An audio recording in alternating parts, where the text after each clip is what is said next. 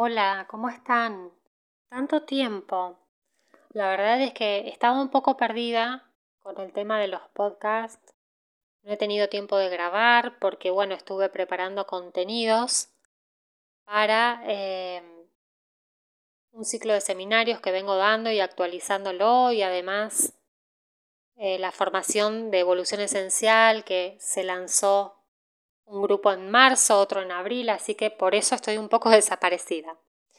Pero bueno, hoy les traigo un tema súper interesante porque es algo que me he preguntado muchísimas veces y que también muchas personas me lo preguntan en la sesión. Y me dicen, bueno, pero, a ver, vengo con un conflicto y y el autoconocimiento está buenísimo, pero ¿cómo cambio mi realidad? Y yo siempre les explico que el autoconocimiento por sí mismo no sirve para nada si después no tomo acciones concretas y decisiones para cambiar eso que me está incomodando, ¿no? Y esta pregunta, ¿cómo cambio mi realidad? Me la he hecho muchísimas veces cuando cuando he querido realmente transformar algo de raíz en mi vida, ¿no? Entonces, bien, hay un conflicto que yo mismo estoy creando y esa es la realidad para mí. ¿eh? Tenemos que entender que hay tantas personas como realidades existentes. La realidad de cada uno eh, se va a formar o se va a crear por la percepción o la interpretación que cada uno tenga de un hecho o un conflicto. Entonces, bueno, vamos a dar un ejemplo.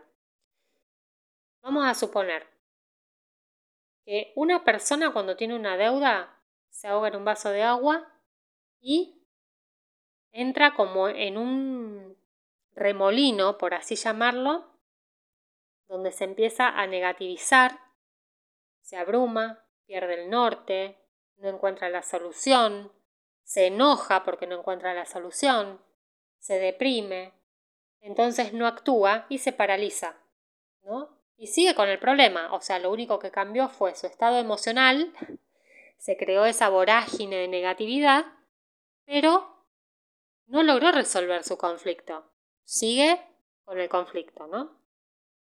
Entonces, viene otra persona, vamos a suponer, vamos a poner a la persona número 2, que con la misma situación prioriza qué va a hacer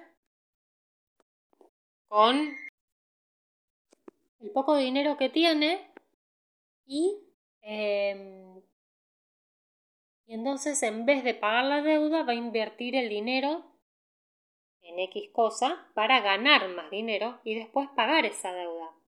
O sea, lo que hace esta persona es activar su proceso creativo que se origina porque se le ocurrió esa idea.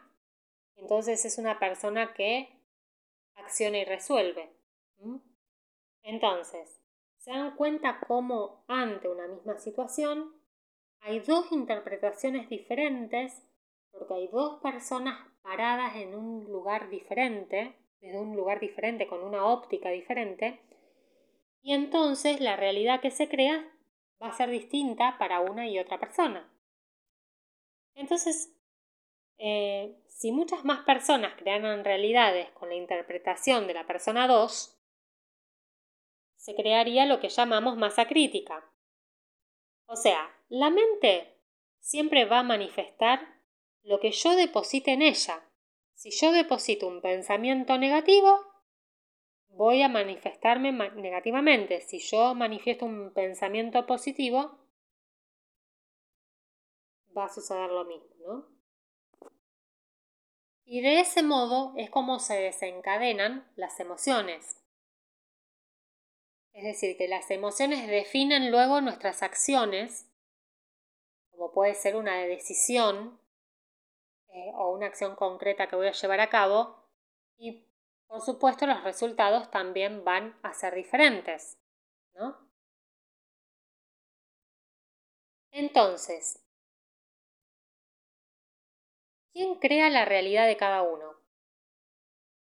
¿No? Pensemos que cuando decimos que todos somos uno, de verdad todos somos uno. O sea, porque si yo creo una realidad con esta interpretación, A, la, interpretación 1, y otro crea la, realidad con la interpretación 2, y eso después se, expande, ¿eh? se expande por todos lados, entonces ahí es donde todos somos uno porque lo que yo interpreto de la realidad y la energía que yo creo con esa realidad que interpreto, no me va a afectar solamente a mí, le va a afectar a mi familia, a mi hijo, a, a mis amigos, en mi trabajo a mis compañeros, a mi equipo de trabajo en mi caso, o sea, nos va a, a afectar a todos. Es decir, que todos estamos conectados y entonces no hay forma, no hay manera de que lo que me pasa a mí no le afecte al otro y viceversa. Lo que me pasa para bien o para mal. ¿eh? Eso no significa que tengo que estar todo el día positivo, en, meditando como un Buda, no. Simplemente doy estos ejemplos para tomar conciencia de qué vida quiero vivir, cómo quiero vivir mi vida, qué día a día quiero crear, cómo quiero ir transitando esos días de mi vida.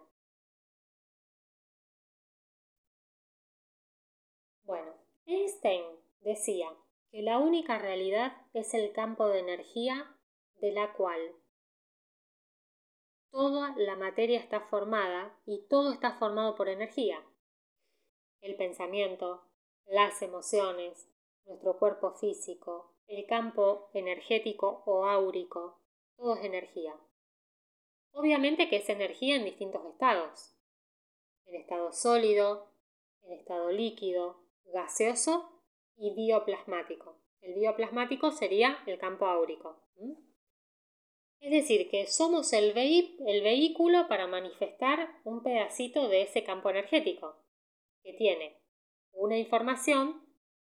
De hecho, cuando vemos y estudiamos los chakras, por ejemplo, las emociones, los pensamientos, o por ejemplo los reikistas, o los que trabajamos con las flores de Bach, o distintos tipos de esencias florales, digamos, esa, eso es información es otra información positiva para la persona, ¿no? Entonces, ¿qué hacemos con esa información que nos pueden traer, por ejemplo, las flores de Bach, o nuestras emociones, o nuestros pensamientos, o la energía que nos transmite el reikista? ¿Qué hacemos con esa información que traemos a estos campos? ¿Eh? ¿A dónde va, por ejemplo, la energía que genero con cuando tengo un ataque de ira? ¿O a dónde va la energía que genero con un pensamiento negativo o con una emoción como el amor? ¿Van a ese campo grande que todos compartimos? Yo creo que sí. Por eso es que eh, es tan importante saber qué estoy sintiendo, qué hago y qué pienso. Por eso, si cada uno de nosotros cambia, transforma su día a día, tenemos la posibilidad de aportar a un cambio mayor, ¿eh? a esta masa crítica a la que me refería antes. De todos modos, eh, cada uno puede decidir qué hacer ¿no? con esa información que toma de ese campo y también puede decidir cómo interpretarla. Puedo decidir interpretarla bajo programas o patrones eh, o bien puedo decidir hacerlo en conciencia. Todo va a cambiar cuando yo tomo conciencia y algo, hago algo diferente a lo que estoy acostumbrado a hacer siempre. Digamos, cuando hago algo diferente a lo que me enseñaron. Entonces, bueno, pensemos.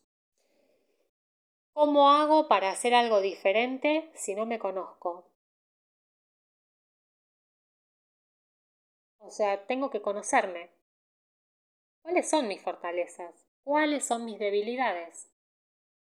Si yo no me conozco y no sé por dónde me estoy moviendo, ¿cómo voy a hacer para transformarme si ni siquiera sé quién soy?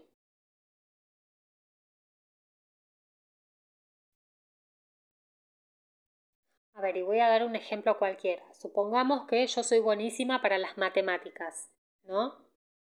Em, y me empeño en pintar cuadros. Pero, a ver, mi habilidad natural son los números.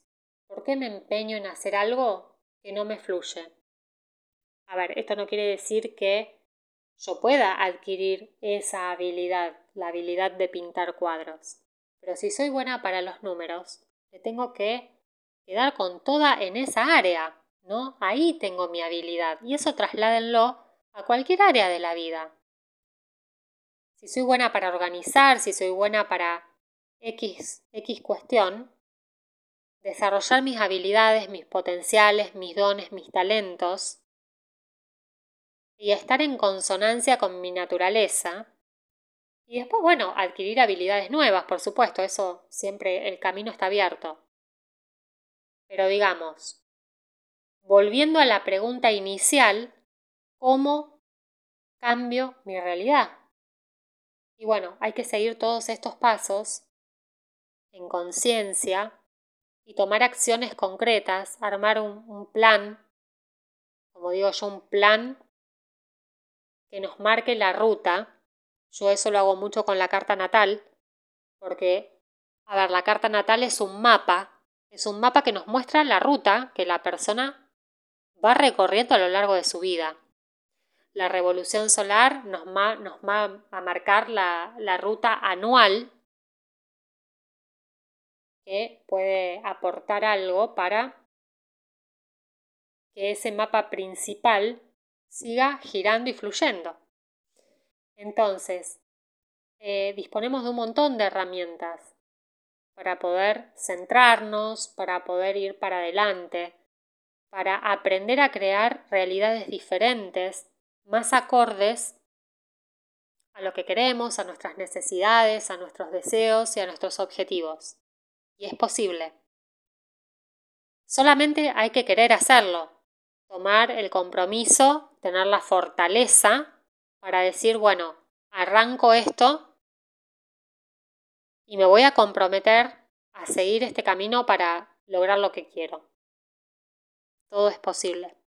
Así que bueno, espero que les haya gustado, que les haya servido esto que les cuento y nos veremos en un, en un próximo podcast más adelante. Eh, y siempre, bueno, súper bienvenidas. Les mando un abrazo gigante, gigante. Chau, chau.